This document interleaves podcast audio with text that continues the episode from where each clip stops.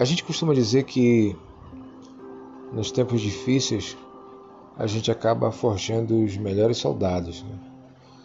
É porque nos tempos de fome a gente não fica com mimimi para comer e nas dores a gente sempre procura remédio e em plena solidão, no vazio, na exclusão, a palavra que mais sai da boca é Deus. Então, quando a gente consegue entender o momento que a gente está vivendo, é quando a gente consegue também olhar melhor para nós mesmos. Porque no desespero a gente não consegue raciocinar, a gente não consegue vislumbrar saídas.